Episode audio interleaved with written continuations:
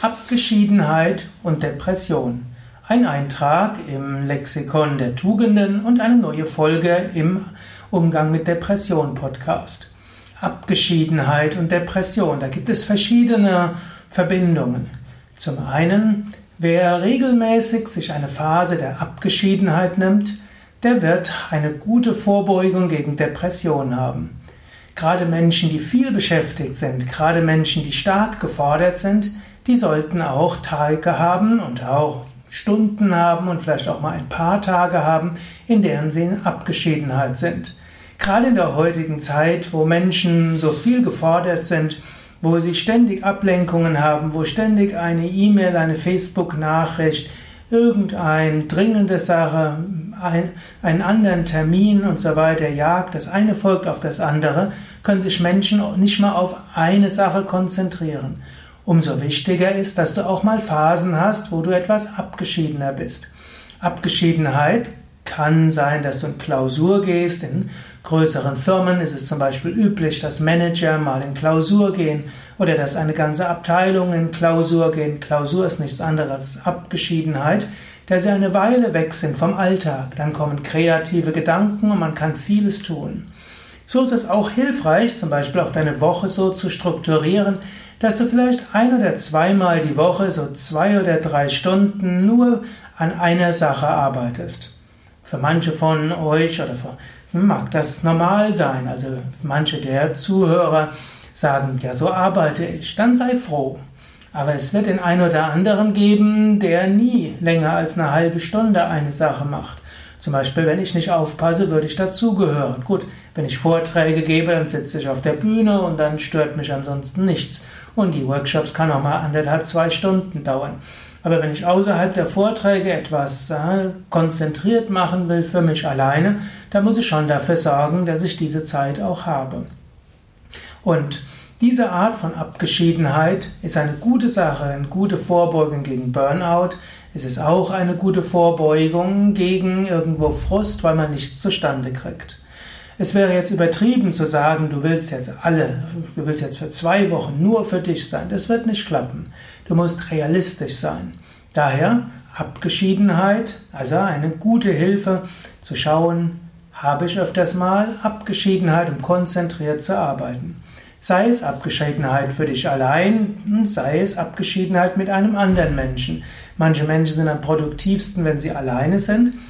Manche sind am produktivsten, wenn sie mit einer Person zusammen etwas machen. Und manche sind am produktivsten, wenn sie in einer kleinen Gruppe zusammenarbeiten. Das ist also eine gute Sache. Genauso auch in der Familie. Es tut auch gut, wenn man in der Zweierbeziehung mal alleine ist. Es tut gut, wenn man mit in der Kleinfamilie alleine ist. Auch das kann eine Art von Abgeschiedenheit sein. In diesem Sinne, Du brauchst eine gewisse Abgeschiedenheit für dich allein. Du brauchst mal eine Abgeschiedenheit mit eins, zwei Kollegen oder einem Team. Du brauchst auch mal eine Abgeschiedenheit mit Partner oder mit der Familie. Aber du brauchst natürlich nicht nur Abgeschiedenheit. Es gibt nämlich auch das andere Extrem. Menschen, die irgendwo sich abschneiden von allen Sozialkontakten und dann in die Einsamkeit kommen und über die Einsamkeit in die Depression hineinrutschen. Wenn du merkst, du bist zu viel allein, dann überlege, wie könntest du wieder mit anderen Kontakt aufbauen. Eine einfache Weise ist immer, irgendwo zu schauen, wo kann ich helfen. Es gibt in jedem Ort gibt es karitative Institutionen, wo du deine Hilfe anbieten kannst. Es gibt auch Kurse, zum Beispiel in Yoga-Zentren, wo du mit anderen zusammen üben kannst und neue Sozialkontakte aufbauen kannst. Es gibt Volkshochschule-Kurse und vieles mehr.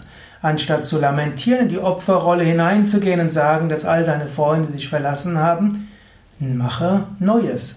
Schaffe neue Freunde oder kontaktiere alte Freunde. Ja, jetzt überlege selbst. Für dich, was heißt Abgeschiedenheit? Brauchst du mehr Abgeschiedenheit? Allein? In einer Gruppe? In der Familie? Oder brauchst du mehr Sozialkontakte?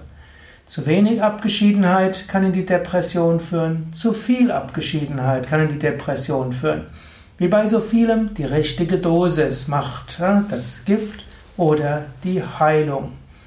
Ja, überlege ein paar Momente, ob irgendetwas, was ich dir gesagt habe, von Relevanz sein kann für dich oder auch für Menschen in deiner Umgebung.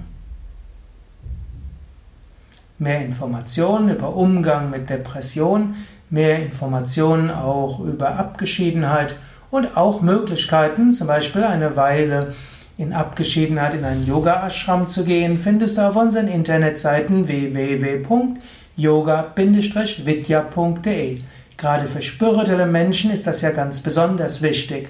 Um dem Ruf deiner Seele zu folgen und deiner Seele Nahrung zu geben, ist es immer wieder gut, eine Phase der Abgeschiedenheit zu leben, wo du zum Beispiel in einem Ashram bist und dort intensiver praktizieren kannst, mit spirituellen Menschen Kontakt aufnehmen kannst und wirklich damit auch deine Seele baumeln lassen kannst und die Verbindung zu einer höheren Wirklichkeit spürst.